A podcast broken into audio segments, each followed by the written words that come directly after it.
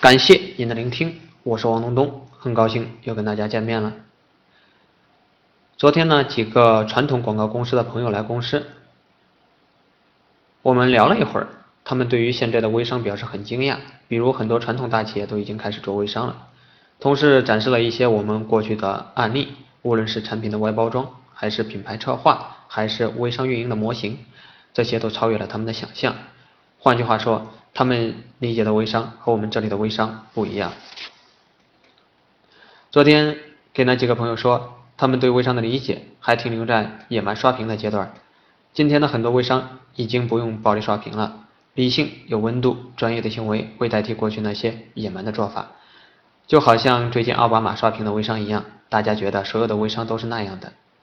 大部分人会因为一小部分人的行为去评价整个群体。这显然是不科学的，因为这些传统大企业的微商和传统微商已经完全不一样了。他们更在意品牌和运营的细节，他们需要的是一个可持续的项目，而不是一个出货的通道。再说一下微商合影的事情，为什么大家会嘲笑？我认为嘲笑的本身应该是一种恐惧的体现。在大多数人看来，那些远不如自己的屌丝竟然。花二十万去拍一张照片，有点不可思议。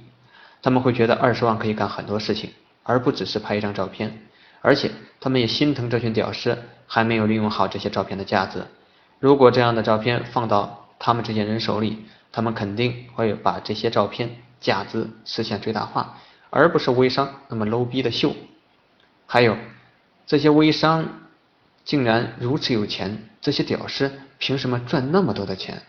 在大多数人看来，这些微商每天就是在暴力刷屏，到处找 4S 拍店，还有就是天天打鸡血、喊口号、会销，如此 low 逼的行为，竟然还能赚到钱，而且还赚到很多的钱。自己那么努力勤奋，收获却依然不尽人意。我想，这也是大家想不通或者是恐惧的地方吧。这种不平衡、不满意的情绪，一旦被人挑动一下，群体的情绪也就被激发了，于是骂人者、嘲笑者、不平衡的人就开始各自的表演了，以此来证明自己的高人一等。还有就是一种恐惧，来自于莫名其妙，大家不知道这个社会怎么了，为什么会变成这个样子？自己是不是和这个社会脱节了？这是要被抛弃的节奏吗？如果认真起来，人性的本质其实是非常灰暗的。比如说，表面上越是强调光明磊落的人，内心其实是极其肮脏和龌龊的。再看最近的合影风波，其本质就是一群贫穷的装逼犯在嘲笑另一群 low 逼患者。很多企业主问我什么样的人适合做操盘手，我的回答都是一样的：首先是情商和执行力要够，其次是统筹能力。好了，我今天呢就把这些分享给大家，希望能够对大家有帮助。